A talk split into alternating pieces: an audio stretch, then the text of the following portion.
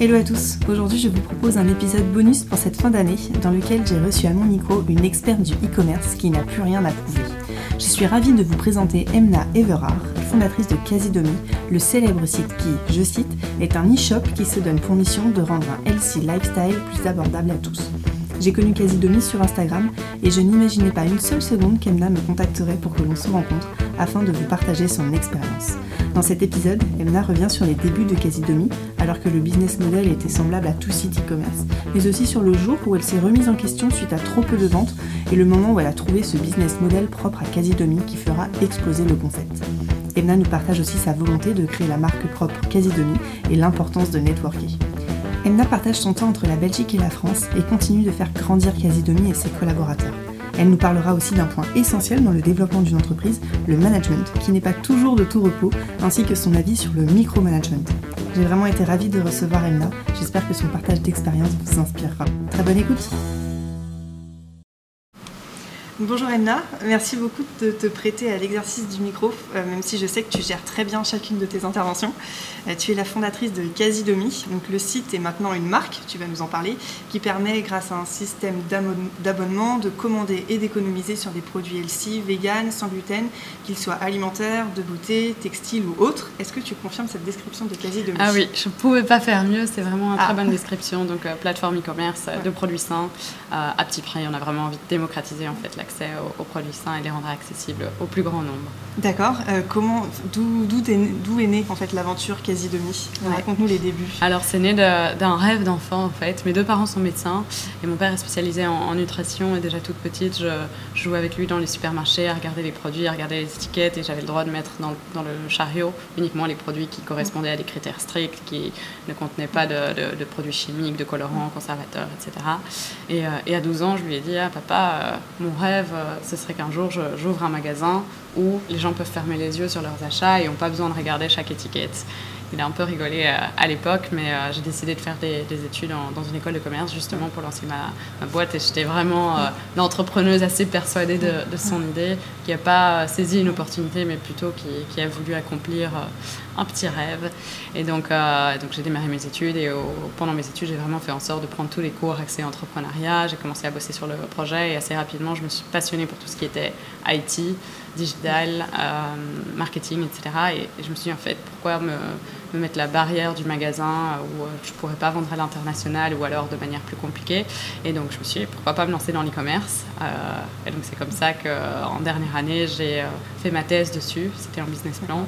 Et à la fin de mes études, le, site était prêt. La première version du, site était en route et, et j'ai eu les premiers clients qui sont, qui sont arrivés. Trop bien. Comment tu as fait pour. Euh, du coup, ce sont des produits qui ne sont pas de la marque Asidomi, hein, c'est bien de. Tu... Je couperai, c'est, euh, c'est de l'achat-revente, c'est ça? Comment tu as fait pour démarcher tes premiers euh, fournisseurs? Ouais.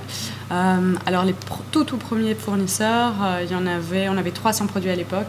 Et là, c'est marrant parce que je m'étais dit, au pire, si je me plante, j'avais assez de produits pour nourrir ma famille euh, pendant quelques, quelques mois, donc c'était pas une trop grosse perte.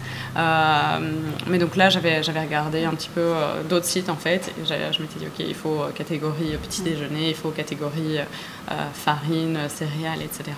Et donc j'avais défini toutes mes catégories et puis j'avais été regarder justement à gauche à droite sur des sites internet et à des salons quels étaient les fournisseurs potentiels. Et donc au début, bah, forcément, j'avais quasi demi n'existait pas, donc c'est moi qui ai dû aller euh, vers ces fournisseurs. Euh, euh, et c'est marrant parce que j'étais persuadée que j'allais devoir les convaincre d'être sur quasi demi. En fait, ça se passe pas du tout comme ça. Tous les fournisseurs ont envie de te vendre. Et donc, ils sont tous ravis de le faire. Ça sert à rien. Dans mon cas, j'étais stressée presque. lors du premier rendez-vous, je me souviens, c'était avec un gros distributeur. Je m'étais dit, si je l'ai pas, je vais manquer plein de marques, etc. Et ils m'ont dit directement, mais oui, pas de souci, il n'y a aucun problème, etc. Comme quoi, euh, c'est pas quelque chose de compliqué. Mais il vaut mieux être prête que pas assez. Trop prête que pas assez. mais c'est assez facile parce que les gens se disent, bah, voilà, au pire, euh, ça, ça marche pas dans deux mois, mais ils auront quand même passé commande. Oui. Donc, euh, donc le les risque pour eux sont, pas est, plus grand pour toi finalement que pour, que pour les distributeurs. Ouais, ouais, exactement. et du coup, les premiers clients? Alors ça, c'était c'était un peu le choc parce que en ayant bossé des mois sur la, plateforme. Le jour où je l'ai mis en ligne, euh, je m'attendais à avoir une hécatombe de, commandes et en fait, c'était pas du tout le cas. C'était le néant. pourquoi? Parce que j'avais pas fait de marketing en fait. Et j'avais fait un peu de marketing sur ma page, sur mon compte Facebook, etc. Mais j'avais pas fait le, gros buzz, j'étais pas dans la presse, j'avais rien investi. Et j'avais juste bossé sur la, solution pendant longtemps, mais sans, communiquer vraiment dessus. Et donc, euh, premier jour, ça a été grosse déprime parce que j'avais vraiment bossé tout l'été ah, sur, le, premier jour. sur le site. Et puis, euh, et puis, en fait, assez rapidement, je me suis dit, il faut que je fasse quelque chose, il faut, comment, il faut que je commence à, investir en marketing, il faut que j'adapte la communication, ce qui était vraiment pas mon fort. Moi, je sais dire si quelque chose me plaît ou si un texte est bien écrit, mais le rédiger moi-même ou, euh, ou justement le, faire quelque chose d'attractif, etc. Euh, c'était pas spécialement mon fort. Donc il a fallu que je commence à, investir dans la communication. Et, euh, et je dirais que c'est seulement après six mois qu'il y a vraiment eu une base de, clients suffisante pour euh, alors aller voir un investisseur, lever un petit peu plus de fonds et, accélérer la croissance. Mais avant les six mois, c'était vraiment une commande à gauche, à droite. Je faisais 2-3 000 euros de chiffre d'affaires par mois sur de l'alimentaire. Là où les marges sont, faibles, c'était vraiment pas suffisant.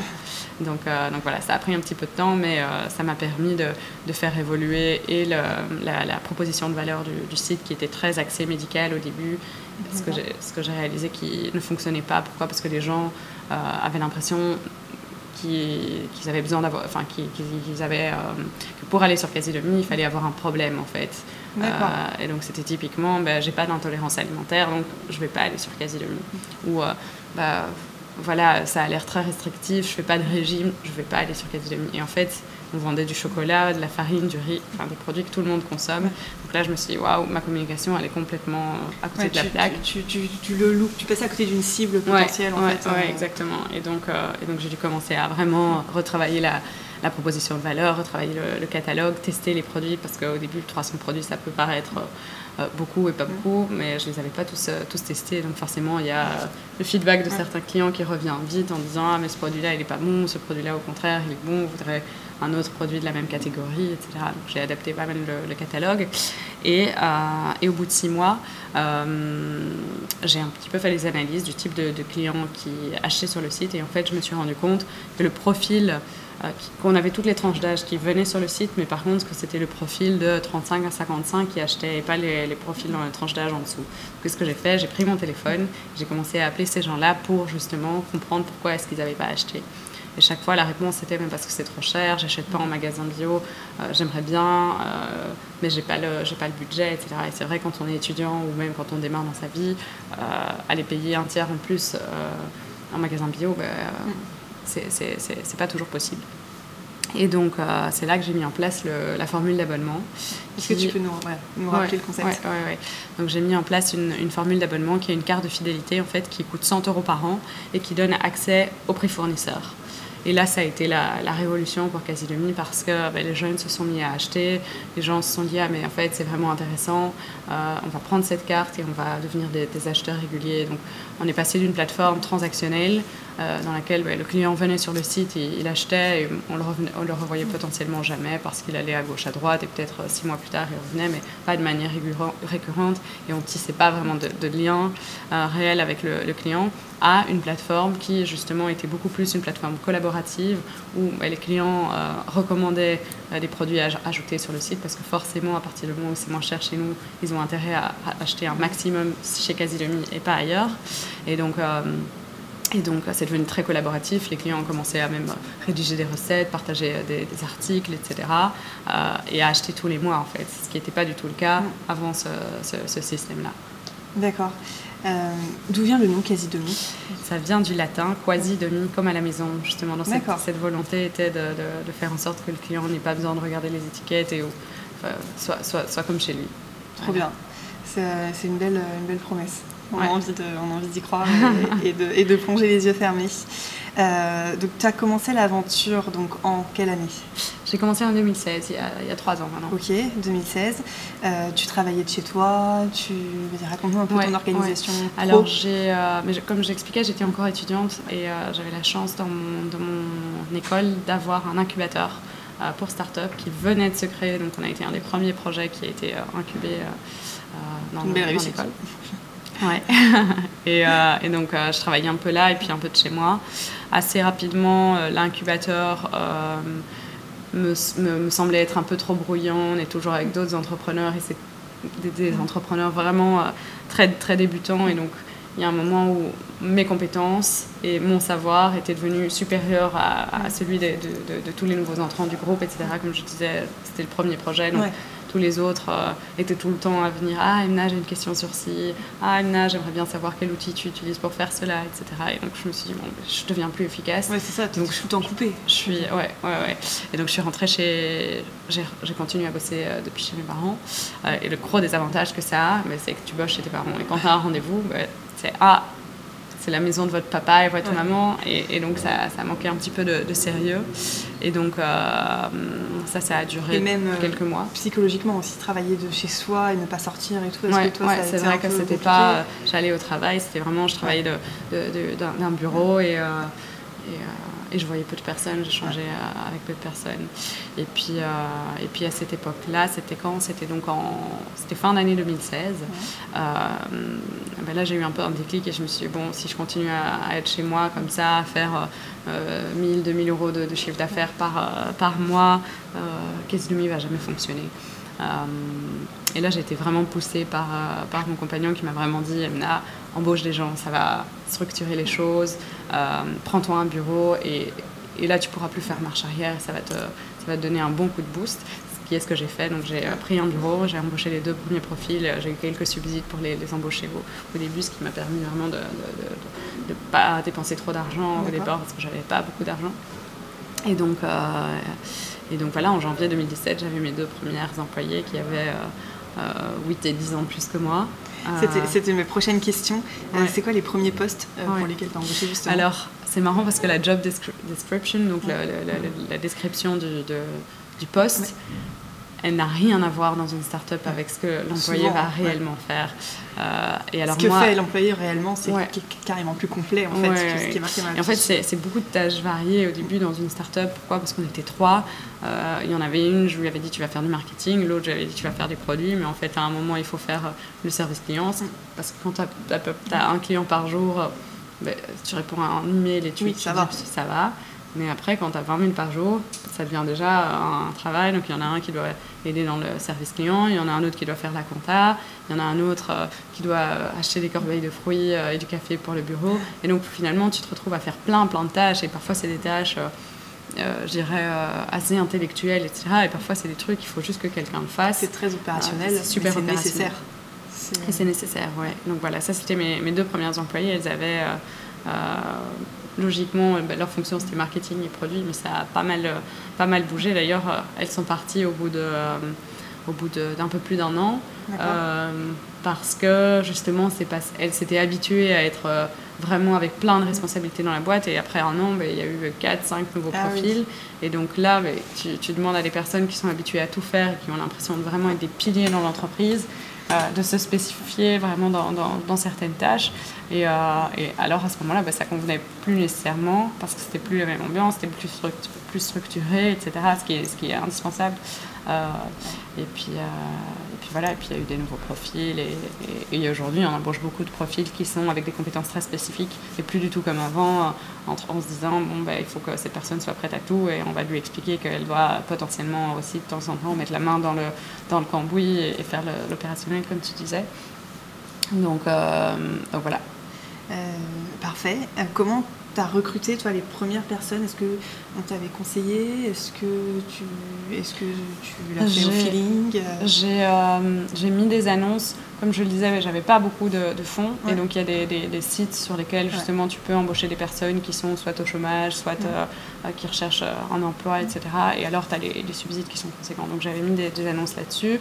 Et puis, en plus de ça, j'avais contacté moi-même des profils sur LinkedIn en, en direct. D'accord.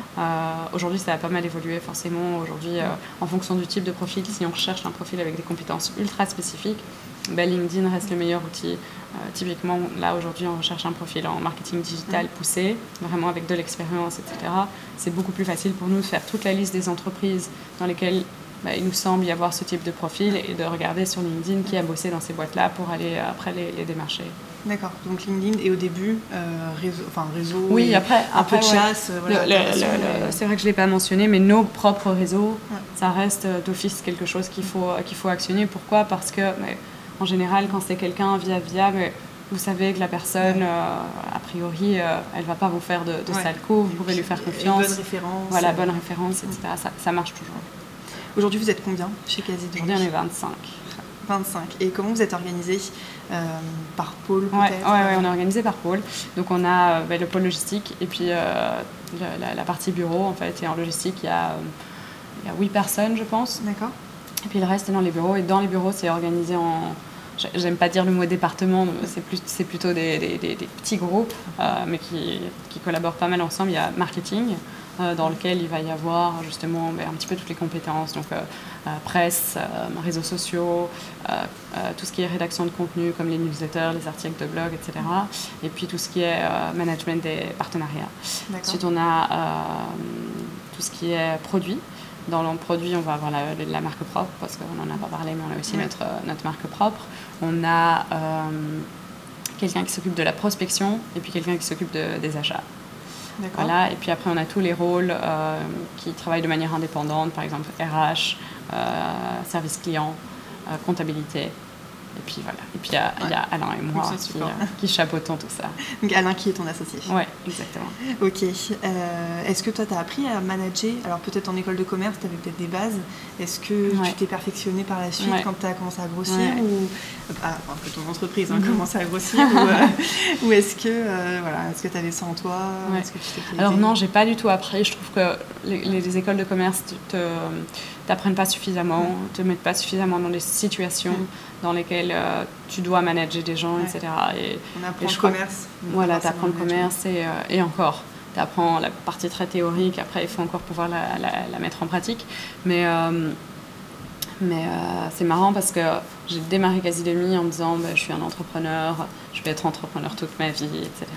Et en fait, après trois ans, l'entrepreneuriat, c'est 20% de mon temps et 80% du, restant du, temps, c'est du people management et c'est vraiment t'assurer que les gens de ton équipe sont motivés, bossent sur les bonnes tâches, euh, ont le support qu'il faut, reçoivent du feedback quand c'est nécessaire, euh, reçoivent de la reconnaissance aussi quand euh, ben voilà, il faut les, féliciter, etc. Et donc tout ça, c'est super important parce que si en tant que, en tant que manager, tu fais pas ça, tu te retrouves avec des problèmes, des choses qui sont pas faites, des gens qui partent, etc.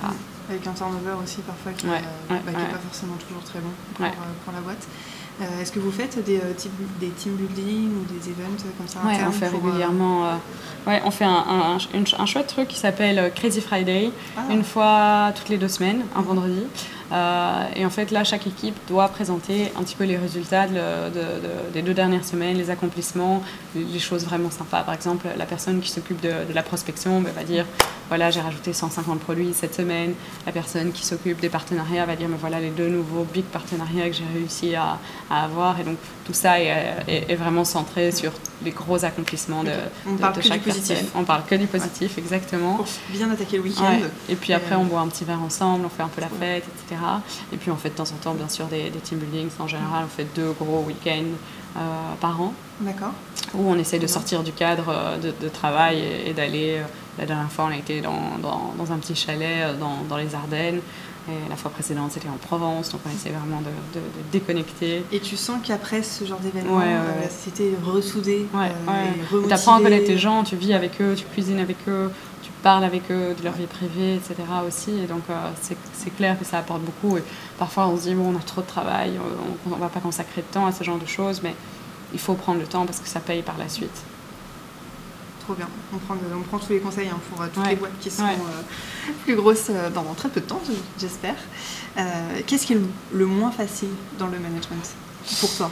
Ah, Mais ça a beaucoup évolué. Je pense que oui, entre le début et maintenant, voilà. Au début, moi, j'étais euh, très fort à vouloir réaliser les choses. J'avais fait toutes les tâches à un moment parce que j'étais seule. Et donc, ma, mon gros défaut, c'était de micromanager chaque personne. Et je pense que beaucoup d'entrepreneurs tombent dans ce, piège. C'est de vouloir tout contrôler, de vouloir contrôler euh, la, newsletter qui va être envoyée, de vouloir contrôler les, réponses qui sont envoyées aux, clients.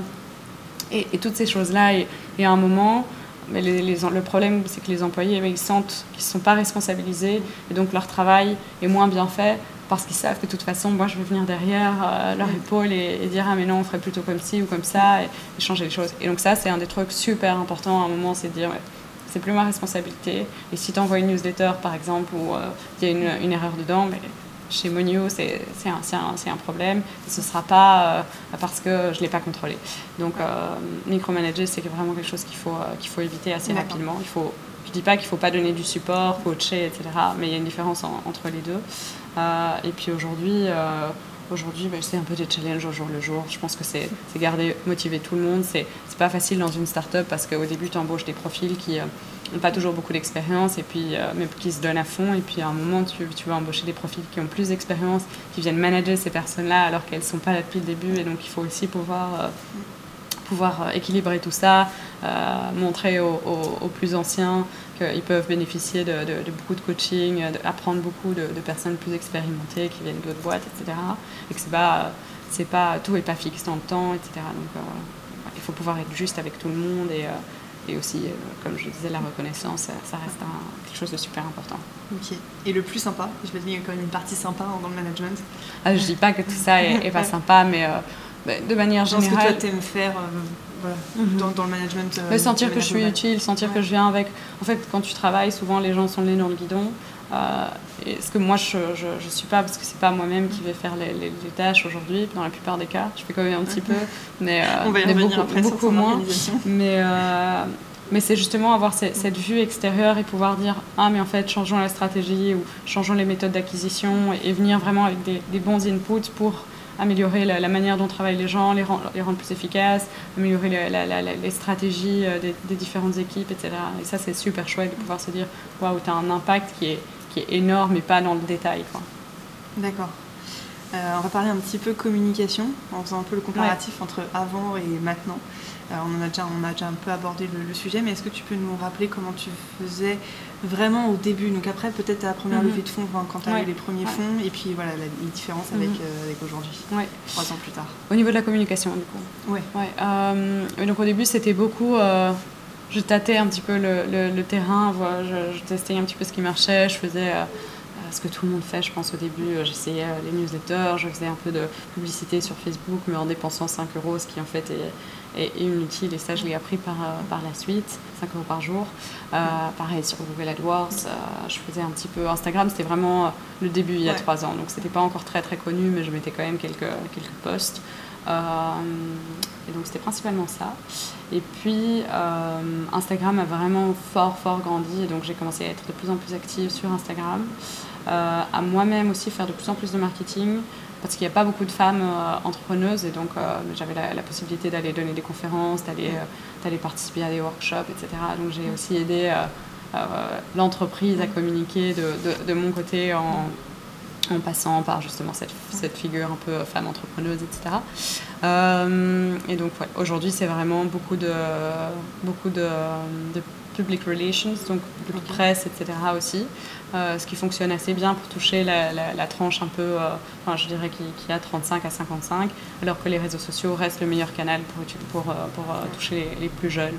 ce qui est aussi intéressant, c'est de travailler avec des ambassadeurs, que ce soit des clients euh, nous, on a un système de parrainage, par exemple, qui fonctionne super bien, que ce soit les influenceurs avec qui on a des super euh, collaborations.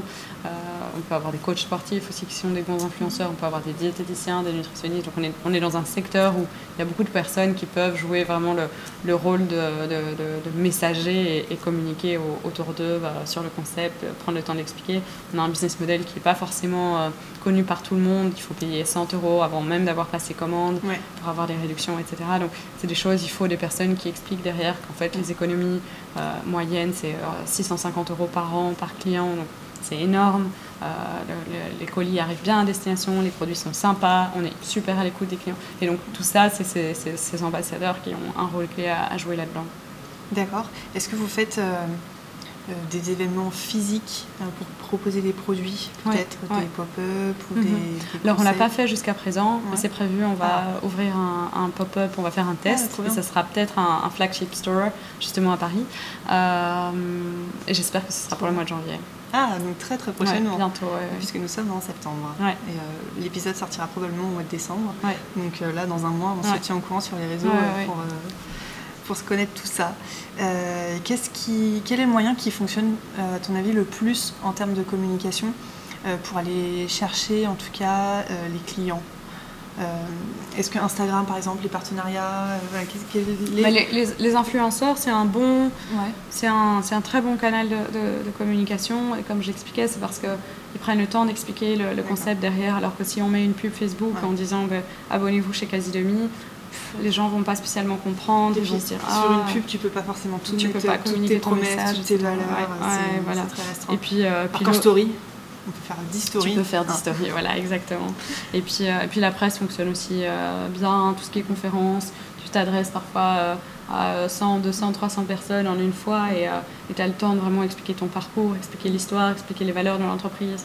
Ce sont des choses où tu n'as pas forcément l'occasion quand tu fais une page de pub dans un journal ou quand tu fais une pub sur Google AdWords, tu n'as pas forcément l'occasion de dire mais en fait derrière c'est une équipe de, jeunes qui a, qui a, des valeurs qui sont fortes, qui fait attention à l'environnement, euh, qui fait attention euh, aux colis, etc., etc. Quelles sont tes promesses toi par rapport à l'environnement justement? Alors on vient d'être certifié B Corp. Euh, pour, pour, ceux qui ne savent pas ce que c'est B Corp, c'est c'est une entreprise qui donne, enfin, c'est un label en fait, une certification qui est attribuée à des entreprises qui respectent euh, des hauts standards, autant au niveau environnemental qu'éthique, humain, etc. Euh, et donc on a été certifié B Corp au, mois de juin. Euh, et, donc, et, on a mis pour, pour, être certifié beaucoup de choses en place, qui a été génial parce que bah, on faisait déjà un petit peu. Et en fait, il y a toute une série de, critères à remplir. Et il y avait des choses où on se disait, ah, mais on n'y a même pas pensé. Et le fait d'entrer de, dans le processus de certification, Comme quoi, par exemple, bah, par exemple avoir la moitié des investisseurs féminins dans, dans, le board. Ah euh, c'est des choses, on, ne s'est pas dit on veut, on s'est dit on veut des fonds, mais on s'est pas dit on veut avoir euh, une balance là-dedans ou avoir pareil. Un peu comme au gouvernement. voilà, exactement. Ou alors euh, on a mis en place une, politique aussi pour, pour les personnes, les femmes enceintes. Au, bureau pour qu'elles aient accès à justement plus de, facilités, etc. Et ça, c'est un document que tu rédiges et ce qui est génial parce que tu soutiens et tu n'es pas dans ah oui, si, si, si, la personne tombe enceinte. Ben, on peut trouver ces conditions, tu penses, sur, sur leur site? Ouais, ouais, toutes les conditions sont disponibles là.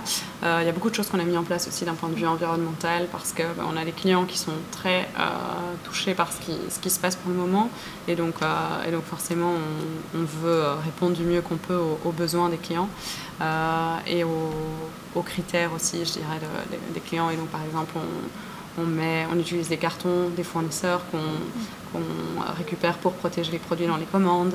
Euh, on n'a aucun produit périmé parce qu'on regarde à l'avance euh, les produits qui vont périmer dans le mois et on, les redistribue comme cadeau euh, dans les commandes pousse les, clients, on incite les clients à les redistribuer à des personnes dans le besoin, ces produits-là, et pas à les consommer eux-mêmes. On a mis plein de petites initiatives comme ça en place. Euh, on n'est pas encore parfait, on a encore plein de choses à, mettre en place et de temps en temps il y a, des trade-offs à faire parce que être écologique et mettre que des matériaux recyclés et, avoir que des, produits sans plastique, etc., c'est encore très cher aujourd'hui. Euh, et donc de temps en temps, mais ouais, tu as, le, trade-off de dire bon, ben, je dois être rentable, mais d'un autre côté, je veux être écologique et donc J'espère que bah, les fournisseurs ont aussi un gros travail. J'espère qu'eux vont travailler là-dessus pour qu'un jour on soit une plateforme vraiment sur laquelle tous les produits sont euh, euh, entre guillemets zéro déchet et où euh, l'empreinte l'empreinte CO2 est, réduite parce qu'on travaille avec des transporteurs qui font aussi attention à ça, etc. Donc pense que tous les acteurs, ont, tous les maillons de la chaîne ont un, rôle à jouer. Euh, et nous, on, est là pour les, pour les pousser à faire ça, comme les clients sont là pour nous pousser, nous, à être euh, aussi plus euh, conscients. Est-ce que tu sens que tes fournisseurs ils sont réceptifs à cette notion? Parce que souvent les fournisseurs ont leur façon de travailler, leur process. C'est pas facile. Franchement, c'est pas facile. C'est pas facile. Et je dirais qu'au plus on grandit, au plus on peut leur demander des choses. Typiquement, euh, on est très souvent livré par palettes euh, des produits. Euh, et ces palettes sont toutes filmées avec des, ah films plastiques. et au début, ben, on leur disait on ne veut pas ces films plastiques et quoi qu'il advienne, mais ils nous livraient avec les, films plastiques. Et aujourd'hui, on, a mis en place une autre solution où c'est des, grands chariots que nous, on leur donne à chaque fois que eux, eux viennent livrer une commande et eux rempliront ces chariots. Et donc, voilà, c'est un accord qu'on a mis en place, ça ne les dérange pas, c'est nous qui fournissons les, les chariots. C'est pas possible avec tout le monde encore, euh, mais euh, on met petit à petit ça en place. Euh, et eux se rendent bien compte que si eux font pas un effort, ben, les produits sont pas vendus derrière, nous on les met moins en valeur sur le site. je me souviens à l'époque, on avait pas mal de, biscuits, etc., dans des petits conditionnements. Et quand on voyait les commentaires, tout le monde disait mais c'est des trop petits conditionnements. Moi, je préfère acheter une grande boîte, quitte à après, quitte à après, tu vois, la mettre dans un dans un Tupperware ou dans une box et, et les gens veulent plus trop de plastique. il y a une vraie prise de conscience en. Il faut continuer dans ce sens-là. trop bien, trop bien tous ces aspects écologiques, j'adore. Euh, tu parlais tout à l'heure de ta marque blanche, euh, ce que tu n'avais pas fait mhm. tout récent d'ailleurs, ce qui vient d'arriver sur le chez vous. Ça fait combien de temps Ça fait. Euh, on a développé d'abord. J'ai dit quoi, marque blanche Ouais, marque propre. Marque propre, ouais. Plutôt. Ouais, c'est moins péjoratif. Mais on a développé d'abord pour le vrac une centaine de références il y a au tout, enfin, assez rapidement en fait, ça doit faire un an et demi. et là, on a décidé de faire des produits justement avec des, des, packaging, etc. Donc on a des sauces tomates, on a des pestos, on a 20 sortes différentes de pâtes et il y a plein de surprises qui arrivent euh, encore. Euh, on sort de, des gammes d'ailleurs alimentaires et on va euh, vers d'autres vers d'autres gammes. Ça devrait bah, au, moment où, je parle et où vous m'entendrez en décembre, ça, ça, devrait avoir vu le, on ira faire un tour. Vu le jour. Ouais, Et donc, on a fait parce que mais déjà les marges sont meilleures et notre but, c'est vraiment de proposer les meilleurs prix aux, clients. Et donc, en ayant moins d'intermédiaires, parce qu'on travaille en direct avec le producteur, ben, on a des meilleurs prix et on, peut répercuter ça par la suite pour, pour le client. Euh, ensuite, il y a tout ce qui est l'aspect santé quand tu travailles avec un producteur en direct, ben, tu peux dire non, ne mets pas de sel, non, ne mets pas de sucre. Euh, et tu peux supprimer des, ingrédients qui se retrouvent dans beaucoup de produits. un peu maître de la recette aussi. Voilà, exactement. Euh, donc voilà, je dirais c'est les deux gros critères. Euh, et forcément, ce qui est super en tant que site e-commerce, c'est que tu sais ce qui marche et ce qui ne marche pas. Parce que tu vois les, tu vois les ventes et donc on sait qu'on ne va pas développer une marque propre pour un produit ultra spécifique, alors que pour une sauce tomate, ben, on sait que tout le monde a de la sauce tomate passata dans ses, dans ses placards et donc tout le monde achète ça. Et qu'il va y avoir des volumes parce que tu ne peux pas développer en marque propre si tu n'as pas les, volumes suffisants, par exemple. Bah oui, ouais. il faut, faut, faire un choix. Ouais, ouais, exact. Ok. Euh, sur la marque propre, c'est quelque chose que tu avais toi envisagé dès l'ouverture de Quasi Demi C'était marqué dans ton business plan? Ouais, ouais. ouais. la, volonté de la marque propre était vraiment quelque chose qu'on voulait mettre en place et on l'a fait super rapidement d'ailleurs. Euh, Aujourd'hui, ça représente 5% des ventes, la marque propre, et l'idée c'est que ça représente 20% dans le futur.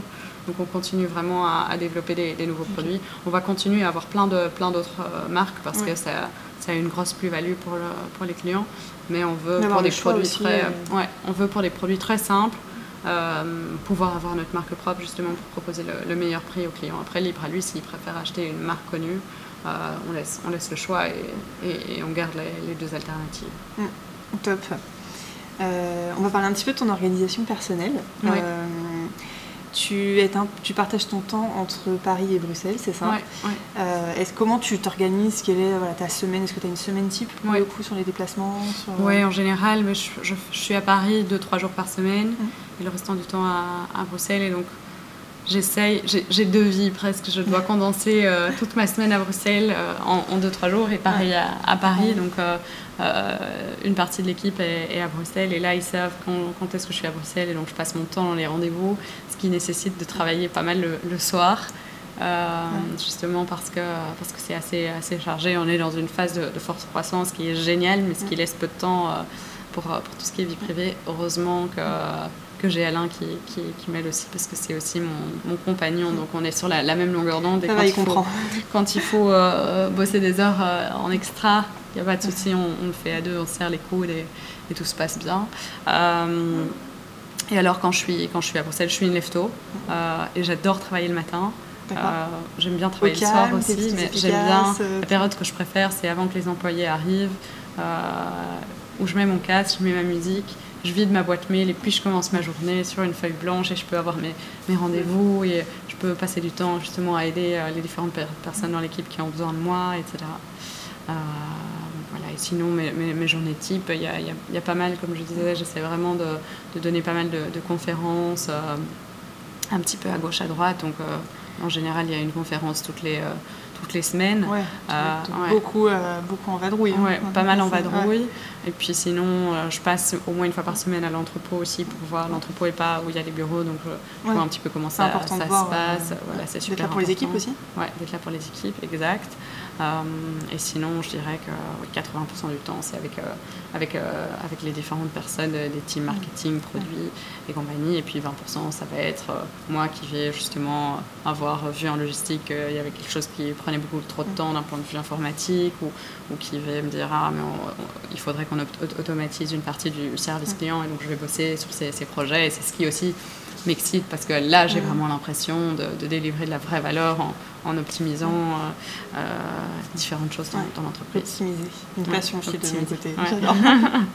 Euh, qu'est-ce que tu fais dans la vie à côté de Quasi Ouais, pas grand-chose. non, je rigole. Ça va dépendre des périodes. Ça dépend des périodes, oui. Euh, mais je fais pas mal de sport. J'aime beaucoup courir. Ça me permet justement de me vider un petit peu l'esprit, euh, euh, d'avoir pas mal d'idées créatives aussi. donc je, je, cours pas mal. sinon, j'aime bien passer du temps avec ma, famille, mes amis. J'essaye de lire aussi quand, quand j'ai l'occasion, mais c'est pas toujours c'est pas toujours évident parce que je suis déjà avec un ordinateur à proximité pas de, de mes yeux très souvent. Et donc, euh, et donc le soir, je suis souvent fatiguée et avoir de nouveau un, bouquin en face de, de sa tête, c'est parfois assommant. Mais donc j'essaye. Euh, je suis pas encore une, euh, je suis pas encore très forte dans euh, la séparation travail vie privée parce que c'est un site e-commerce et, et, pour rien cacher, on est connecté en permanence, on voit les ventes en permanence. Si un jour il y a une, une, journée de vente qui est moins bonne, le lendemain il va falloir la rattraper. Les objectifs sont ambitieux, etc. Ce qui est génial, hein, c'est des choses qui moi personnellement m'excitent et parfois les gens regardent et disent ouais mais tu n'as vraiment pas beaucoup de temps pour toi. Mais au final je m'amuse il y a des matins où j'ai envie d'arriver au bureau d'ouvrir mon ordi et de me mettre à, à, bosser ce qui est, ce qui est cool en, tant qu'entrepreneur. Je pense que pas mal de, personnes sont dans mon cas.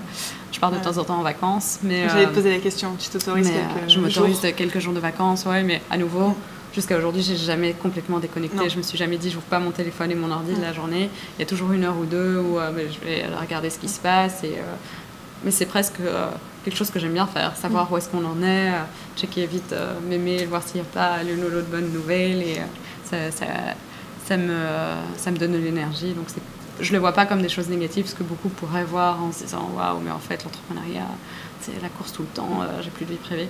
Là où où ça peut poser plus de problèmes, c'est quand tu as des, enfants, où tu as plus de responsabilités, etc. Et où, là, tu es obligé en fait, de, de, faire la part des choses parce que pour tes enfants, tu vas devoir te connecter euh, et y consacrer pleinement du temps. Donc, euh, c'est marrant parce que j'ai les dialogues des, entrepreneurs qui sont un peu comme moi, jeunes, qui ont plein de temps, qui n'ont pas de responsabilités, euh, etc. Et puis les autres entrepreneurs qui, eux, ont, ont lancé leur boîte pas à la sortie de leurs études, mais souvent pendant leur carrière, ils ont démissionné, mais ils avaient une maison avec un emprunt remboursé, trois enfants, et, et, là, le mode de vie, forcément, est complètement différent.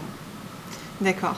Euh, c'est hyper intéressant, puisqu'on a toujours cette image de l'entrepreneur, effectivement, qui ne prend pas de vacances et tout, mais là, on parle d'un vrai plaisir, et du coup, c'est aussi plaisant d'entendre ce type de discours.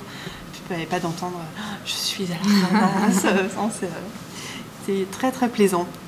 Euh, est-ce que tu as une anecdote euh, à nous raconter sur euh, Quasi-Domi, quelque chose qui, qui t'a marqué là, durant ces trois dernières années? euh,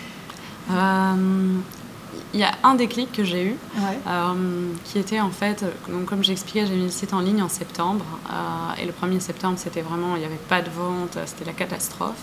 Et le 22 septembre, jour de mon anniversaire, ah, je, me suis réveillée, je me suis réveillée, et là j'avais 25-30 commandes sur le, sur le site, et je me suis dit, waouh, c'est bon, ça marche, quoi ça a décollé. actionné quelque chose Et alors non, en fait, c'est Alain qui avait envoyé un petit message à tous mes amis en disant, faites plaisir à Emna à passer une petite commande sur, euh, sur le site. Et donc, je m'étais, mais je m'étais vraiment réveillée en me disant Waouh, trop bien, c'est bon, ça a marché. Et quand tu as vu les noms En fait, j'ai vu tous les noms. Et là, bah, forcément, c'était un, chouette cadeau. Mais je me suis dit Ça va pas, il faut que je me, il faut que je me réveille. Ça a été un, gros déclic dans l'histoire de Casinomi, me dire En fait, je le fais pas pour, euh, pour avoir du soutien, etc. Je le fais, il me faut les clients derrière et il faut que je me bouge. quoi. Et le soir même, j'étais déjà en train de, de changer mes stratégies, de, prendre mon cahier de notes, etc., de, noter tout ce que je devais faire. Et ça m'a donné vraiment un, gros coup d'électrochoc. Ah, mais du coup, en plus, c'était un beau cadeau. Ouais. Pour le coup, ouais, ouais, ça a lancé. Chouette euh, idée. trop bien. Euh, est-ce que s'il y avait une étape que tu ferais différemment, euh, je repense ma question, est-ce qu'il est qu'il y a une étape que tu referais différemment depuis mhm. le lancement? C'est une question qu'on me pose souvent. Euh, j'ai pas fait de grosses erreurs. J'ai fait parfois des, petites erreurs où je me suis dit, bon, bah, j'aurais peut-être dû embaucher ce profil-là euh, euh, plus tôt ou euh, j'aurais peut-être dû construire une app dès, dès, la première année, ce genre de choses. Mais il n'y a pas beaucoup de choses que je ferais complètement différemment. Je pense que j'embaucherais des, des, personnes expérimentées plutôt parce qu'elles euh, bah, apportent vraiment une plus-value. Et au début, j'ai embauché beaucoup de personnes euh, de profil jeune à qui moi j'avais pas mal à apporter, mais qui moi ne m'apprenaient pas forcément. Euh, pas, par exemple, si je prends l'exemple du, SEO, donc de tout ce qui est marketing de contenu, etc. Ah, c'est moi qui ai expliqué à la personne qui est venue comment faire le, le, SEO, la première personne qu'on avait embauchée pour ça. et la personne n'est pas venue en disant Ouais, mais tu sais, là, on pourrait optimiser le site comme ci, comme ça, mettre des titres de cette manière et tout.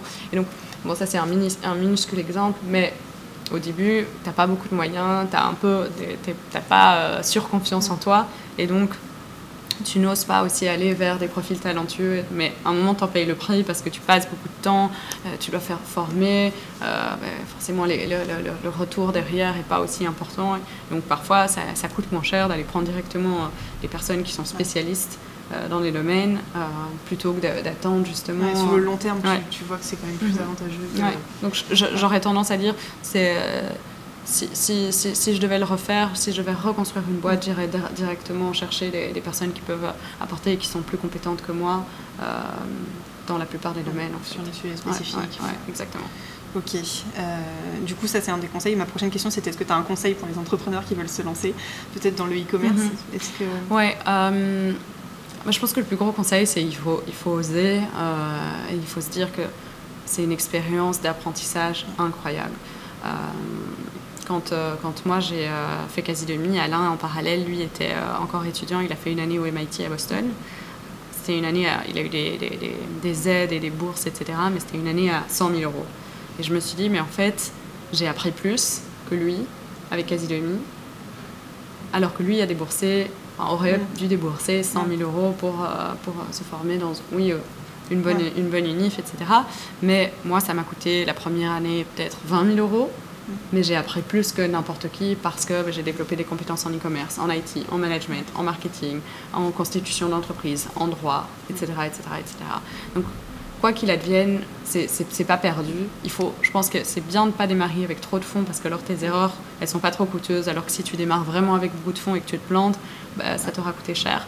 Donc nous, on n'a pas démarré avec, euh, avec beaucoup de fonds, on a démarré sur fonds propres, vraiment avec nos, économies, etc. Mais euh, mais du coup, ouais, j'ai fait des, petites erreurs, mais ça n'a jamais été trop cher et, j'ai progressé au, fur et à mesure du, temps et c'est jamais perdu. Si aujourd'hui quasi demi se plante, j'aurais appris tellement, j'ai tellement de plus-value euh, par rapport à, il y a trois ans euh, dans, une autre boîte que c'est vraiment loin d'être perdu et les gens se disent parfois oui mais euh, si je me plante ou t'apprends franchement c'est un bon investissement. Donc ça, ça n'a pas de prix. Donc euh, voilà, gros conseil, c'est vraiment il faut, il faut oser et pas, et pas avoir peur et pas écouter les autres qui disent oui mais non mais c'est pas le moment. Il faut pouvoir un moment. c'est jamais le moment. Si on s'écoute, euh, c'est jamais le moment. Il faut y aller et il faut mettre les deux pieds dans le plat Et, se lancer. Est-ce que tu veux rajouter quelque chose? Ah, merci pour l'écoute déjà. Euh, non, de manière, de manière générale, je pense que ouais, je disais oser. Il y a un mot aussi qui est parfois un peu un mot tabou, c'est networker, mais c'est super important. Euh, c'est super important de construire des relations euh, autour de soi, d'aller voir des gens, d'aller à des événements, de rencontrer d'autres entrepreneurs, parce que vous verrez, vous n'êtes pas les seuls à galérer, il y en a d'autres. Et ça, ça fait parfois du bien de se dire, waouh, on n'est pas les seuls à ramer. Il y a, beaucoup d'autres entrepreneurs qui sont dans, les mêmes difficultés, qui euh, les, les règlent parfois d'une manière différente que vous, et donc vous pouvez vraiment vous inspirer. Et puis à toutes les personnes un peu plus expérimentées, euh, que ce soit les investisseurs, que ce soit les, coachs, les mentors, etc. Il y a des tas de gens qui ont plein de choses à, partager. Il faut sortir de chez soi, même si parfois on est fatigué ou on préférerait faire euh, un dîner avec ses potes. Il y a des moments où ça vaut vraiment la peine. Moi, j'ai fait des rencontres qui, ont vraiment changé le cours de, mon histoire et de celle de, de donc ça reste des, choses importantes. comment tu fais, excuse-moi, je te coupe, comment tu fais concrètement pour, pour networker? Est-ce que tu t'inscris sur des, dans des clubs Ouais, il faut, s'inscrire à, des, il faut s'inscrire à des conférences. Il y a des réseaux qui sont incroyables, comme le, réseau Entreprendre par exemple, euh, dans lequel il y a plein d'autres entrepreneurs. Ils ont des, des, des, coachs également, des personnes qui bossent dans des grandes boîtes, etc. Euh, ils font eux des, événements assez régulièrement et donc ça vaut vraiment la peine d'y participer. Euh, il y a aussi la possibilité de, de, de, simplement bah, contacter directement sur LinkedIn. Moi je sais que, bah, par exemple, si ici on, fait l'interview, je ne sais pas si, si, je peux le dire, mais on le fait à l'anti-café.